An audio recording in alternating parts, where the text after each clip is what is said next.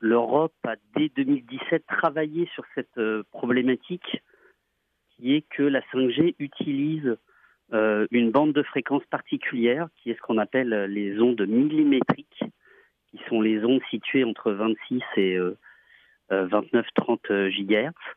Et en fait, on sait que cette tranche de, de fréquence est utilisée par euh, l'armée, les satellites, euh, les liaisons hertziennes.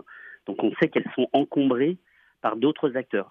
Les États-Unis ont fait un choix différent euh, sur les bandes de fréquence et il s'avère qu'ils partagent avec l'armée, c'était connu dès le départ. Sauf que bah, là, en ce moment, on va dire qu'il y a des craintes qui sont pour certaines justifiées, pour d'autres pas.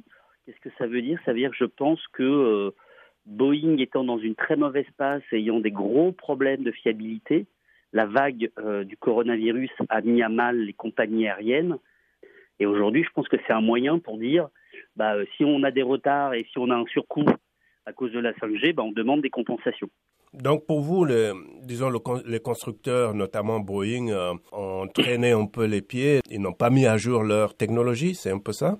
Non, c'est pas qu'ils n'ont pas mis, c'est que je pense que il y a, enfin, euh, il y a eu des tests aux États-Unis comme en Europe. Tout le monde l'a fait, la France aussi. On a fait des tests autour des aéroports, etc. Donc on sait les impacts que ça peut avoir. Ils sont très minimes, il hein, faut être clair.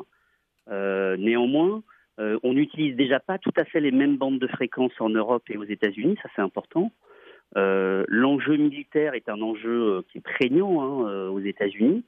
c'est une des raisons pour laquelle d'ailleurs Donald Trump a boycotté Huawei et a réagi hein, à un moment, c'est qu'il euh, y avait aussi la crainte qu'on avait des fréquences qui étaient très proches des fréquences militaires. Donc ça posait des inquiétudes.